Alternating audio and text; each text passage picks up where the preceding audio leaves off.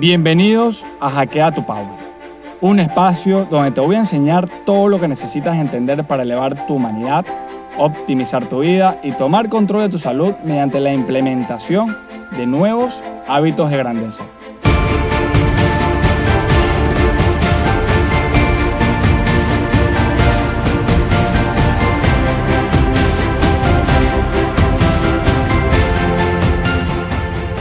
Somos la consecuencia de nuestros hábitos.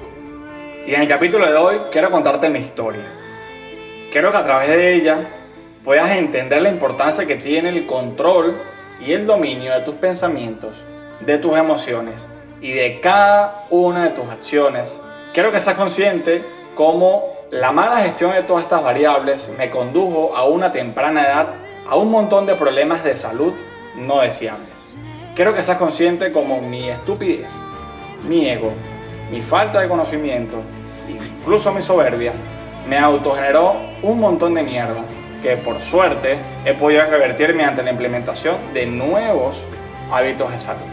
Y no solo mediante la implementación de nuevos hábitos, porque la clave fue vivir ese episodio y generar un cambio de paradigma en el cual mi salud se volvió el target o mi centro de vida. Y si algo quiero que te quede de este episodio es que por favor desde el día de hoy centres cada día de tu vida en el cuidado y la optimización de tu salud.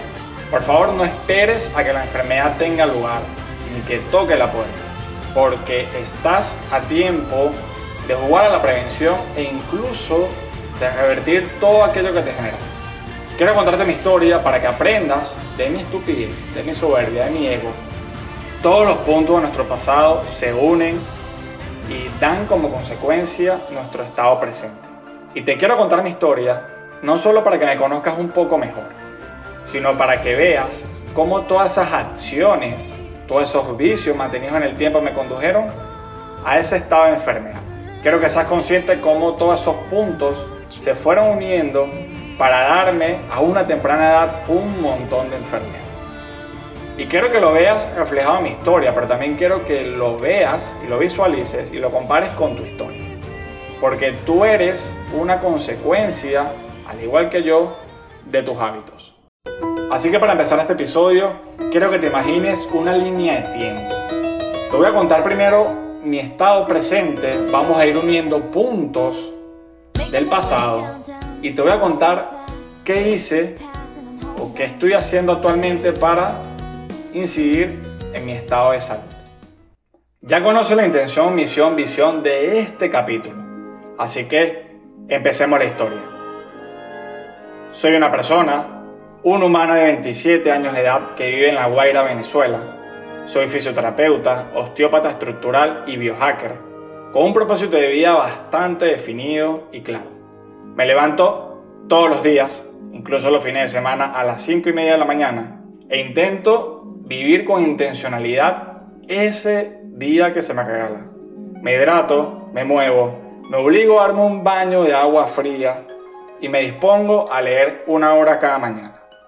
En fin, soy una persona que se ha enfocado los últimos dos años de su vida en controlar sus conductas. He decidido estudiar e implementar nuevos hábitos de salud que me permitan dominar mi entorno y optimizar a diario mi biología. Hoy soy una persona que busca optimizar su vida un 1% diario para controlar y gestionar mi salud con absoluto control.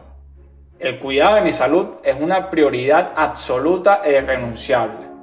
Y ello viene dado porque quiero vivir mi única vida de la mejor forma posible. Y todo esto suena muy bonito, pero no siempre fue así. Yo hasta hace muy poco no priorizaba el cuidado de mi salud. No tenía conciencia ni conocimiento sobre el impacto de todas nuestras conductas, de nuestros pensamientos y de nuestras emociones. No era consciente del poder que tenemos tú y yo para dominar nuestro entorno, para controlar nuestra expresión genética incluso, y para optimizar en positivo o negativo nuestro estado de salud. Cuando yo era mucho más joven, cuando tenía 21 años, hoy tengo 27, mi ego, mi soberbia, mi desconocimiento y mi estupidez crearon una tormenta perfecta para conducirme a un estado de inflamación metabólica o a un síndrome metabólico muy marcado. A los 21 años era un joven que hacía mucho deporte, que se veía incluso bien, pero que estaba destrozado e inflamado por dentro. Sí, tenía 21 años, pero me sentía como un anciano de 80. No podía moverme, estaba fatigado, inflamado, adolorido. Y todo ello consecuencia y producto directo de mis hábitos de mierda.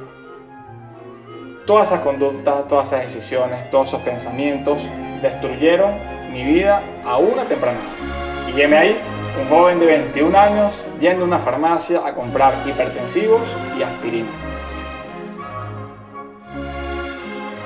El miedo y la incertidumbre de todo ese episodio me llevaba a visualizar una vida corta con un montón de limitaciones que me iban a limitar de disfrutar de todo aquello que me apasionaba. Vivir todo ello me supuso una premonición, un déjà vu, un antes y después en mi vida. Fue un momento de reflexión que me obligó a pensar sobre mi prioridad de vida. En su momento se me planteó todo tipo de posibilidad de medicación farmacológica para controlar todos esos síntomas avivados por un estilo de vida de pecados continuos. Y ante todo este episodio tuve que tomar una importantísima y determinante decisión. Y es que se me planteó en una balanza dos posibilidades. Por un lado, el tratamiento farmacológico convencional, que iba o va orientado al tratamiento de todos esos síntomas que son consecuencias de un estilo de vida, o trabajar en la causa y transformar, moldear mi estilo de vida. Por suerte, decidí no medicarme, quizás no fue una decisión oportuna o irresponsable, pero que me funcionó porque me obligué a estudiar los detonantes en mi estilo de vida y a moldear hábito a hábito todas esas conductas. Hoy por hoy la historia es totalmente distinta, ya te lo contaré en su momento, pero vamos a seguir uniendo puntos del pasado. Así que estaré muy breve mi historia. Nací en el 93, en el 94 tuve una fractura de cadera, producto de que mi mamá tuvo un accidente de tránsito, estando ella embarazada de mi hermano. Me colocaron un yeso en ambas piernas, un desastre. En el 99 viví la tragedia de Vargas. Eso no me supuso, por suerte, un gran efecto traumático, pero sí estuve expuesto a un montón de agentes patógenos producto del deslave y todo, toda esta coyuntura. Mi infancia y adolescencia no hubo un, un evento importante que acotar, sí mucho deporte, mucha actividad, una alimentación pues bastante inflamatoria, desde lo que entiendo hoy como, como alimentación efectiva, muchos cereales, panes, muchos malos hábitos relacionados a videojuegos, incluso de madrugada, un montón de cosas que hacemos pues, de forma inconsciente los adolescentes, cada vez más tristemente. En el 2010, un evento sumamente importante, estando de viaje después, tuve una caída de altura importantísima, lo que me ocasionó un trauma compresivo en la columna lumbar bastante importante que todavía me genera ciertas molestias o cierto, cierta memoria, porque está allí latente pues esa lesión que tuve hace ya 10 años. En 2011 empecé la universidad y aquí empezó un poco el declive o el autoflagelo o el autopecado contra el cuerpo, porque en verdad estudiar no es sano, estudiar en una universidad somete un esfuerzo titánico, abismal, más cuando vives lejos y tienes que trasladarte pues muy de madrugada y renunciar pues a tus horas invaluables de sueño. Pero bueno, fue un periodo muy grato, de mucha paliza y bueno, que se resumía pues en una alimentación muy proinflamatoria, probablemente almorzaba pasta con salsa de tomate todos los días de mi vida y pues hábitos de sueño, digamos, bastante pobres. De hecho, me sentía orgulloso por no dormir. Eso es un poco el, mi tema de ego, de soberbia.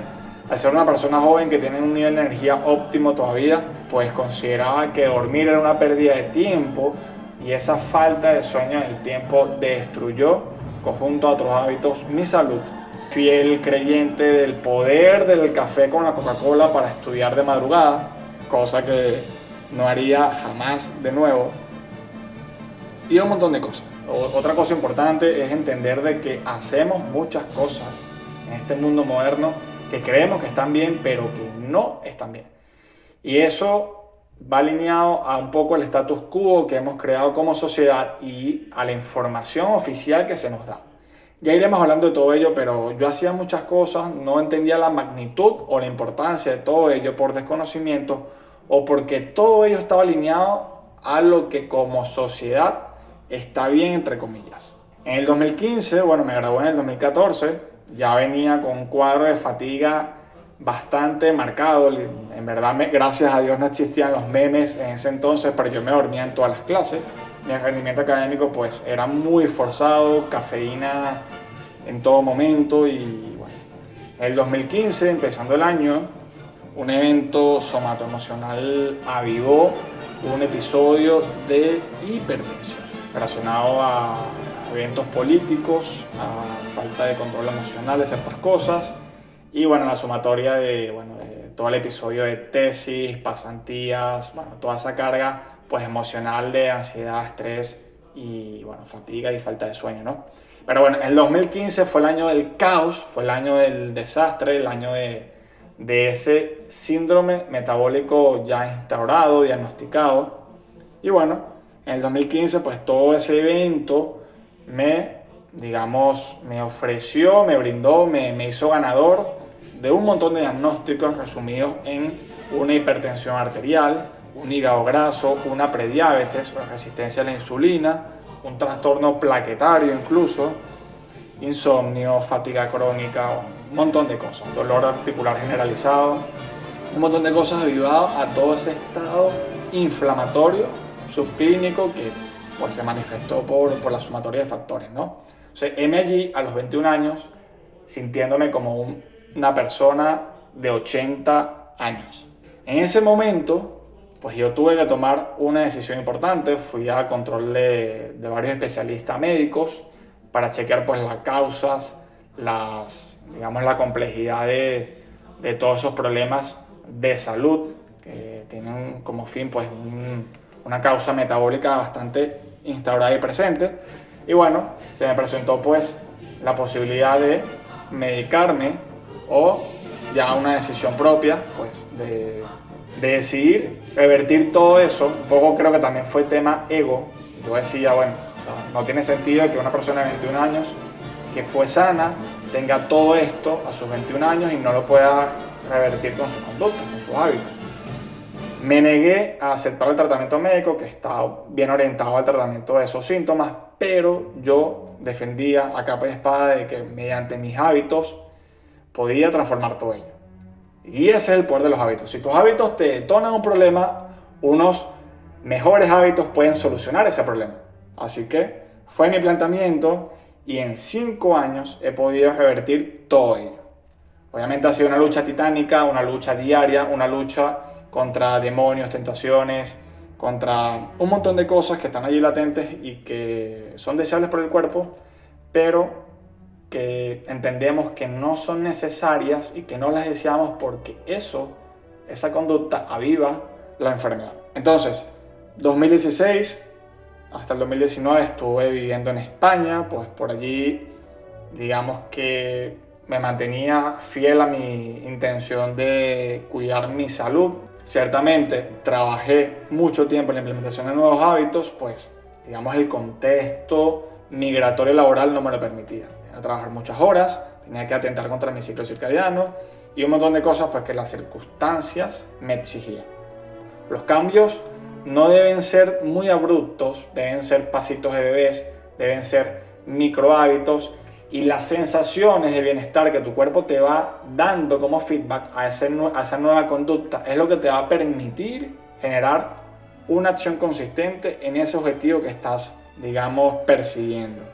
No fue hasta el 2019-20 cuando volví a Venezuela que me centré en el biohacking. Y en el biohacking, primero, aplicado a mi persona y luego enfocarlo pues en el tratamiento holístico de las personas, de mis pacientes. En mi persona, pues, el biohacking me ha permitido optimizar mi estado de energía, mi estado de salud, reducir mi estado de inflamación, de estrés oxidativo, me ha permitido optimizar mi sueño, que ha sido un target. Yo no dormía o me sentía orgulloso por no dormir por más de 60 a 70 horas, porque consideraba que dormir era una pérdida de tiempo. Hoy día, pues, mis 7 horas de sueño cada noche no me las quita nadie.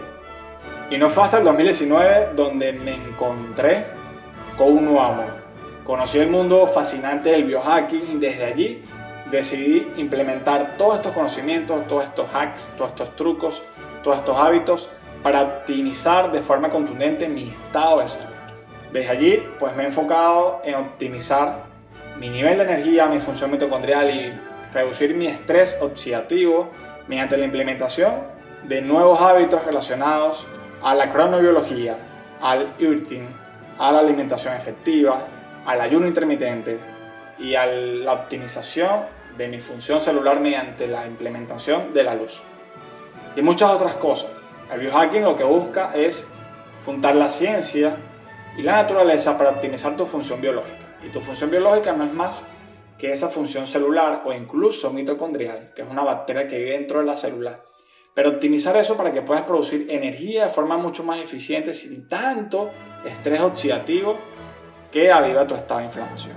Entonces, durante estos dos años que descubrí el biohacking, he estado probando cientos de cosas en mi cuerpo para luego aconsejarte a ti a que lo hagas porque funciona.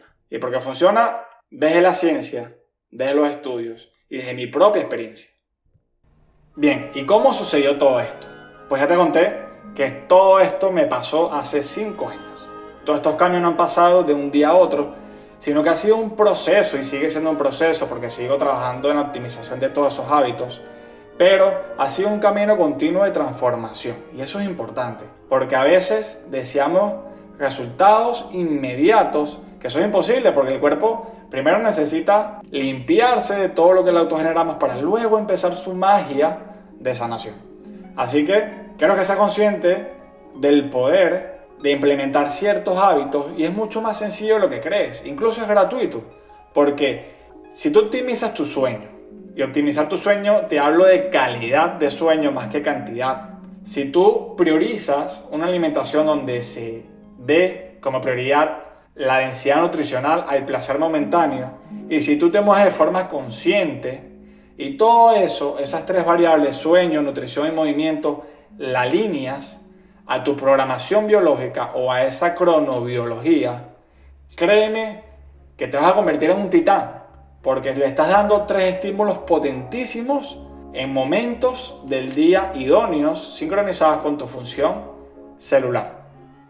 De todo esto te voy a hablar con más detenimiento en otras entregas, pero quiero que seas consciente de que primero el cambio es un proceso y ese proceso inicia con una decisión. En mi historia, en mi caso, en mi circunstancia, tuve que perder mi salud para poder decidir priorizar mi estado de salud. Y yo no quiero que tú vivas eso. Yo quiero que tú vivas siempre alineado a tu estado de grandeza, que no la pierdas y que trabajes a diario en optimizar incluso tu vida, estés donde estés. Y optimizar tu vida te exigirá tomar control de tus conductas y ser consciente del impacto de cada una de tus decisiones, pensamientos y acciones. Y otra cosa que quiero que seas consciente es el hecho de que son tus hábitos lo que detona tu estado de enfermedad. Ciertamente yo tengo una herencia que me hace, digamos, pensar en cierta vulnerabilidad hacia la diabetes, hacia la hipertensión, hacia la obesidad incluso. Pero uniendo los puntos de mi pasado he podido entender de que fueron todas esas conductas mantenidas en el tiempo las que avivaron mi estado de inflamación que me generaron todos esos diagnósticos médicos. Entonces, quiero que seas consciente de que tú no heredas todo ello, que probablemente naciste con suerte sano, y en el tiempo, todas esas conductas que has normalizado en tu vida es lo que te ha generado o lo que te hará, si todavía no lo vives, ganador de una enfermedad. Mi misión, mi intención con este episodio es que entiendas a través de mi estúpida historia todo lo que puedes hacer hoy para modificar tus conductas y evitar ese destino de miseria que te estás autogenerando. Y hasta acá el episodio de hoy. No hay un final feliz porque el final feliz lo escribo todos los días cuando decido actuar en coherencia y consistencia con mis nuevos hábitos que he sumado todo este tiempo. Así que te invito a que me compartas tu feedback, incluso que me compartas tu historia. Me encantaría leerte, me encantaría saber quién eres, saber cómo te sientes, saber qué te pasó y saber qué estás haciendo o incluso pedirme ayuda, pedirme asesoría para llevarte ciertos tips de cosas que puedes hacer para optimizar todo eso que te está pasando. Cuéntamelo, te voy a compartir mi mail para que me compartas todo eso y con gusto te leo y te contesto, te lo prometo. Así que si te gustó este episodio, por favor compártelo con quien necesite escuchar todo esto, porque es información muy potente que puede transformar vidas es la misión de Hackea tu Power. Así que te abrazo como un titán y te pido que vivas cada día con intencionalidad.